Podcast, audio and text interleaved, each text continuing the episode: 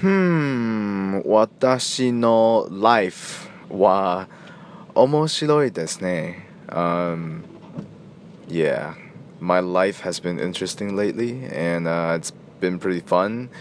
It's not easy to organize a full on startup, but I'm trying, so uh, good luck to me.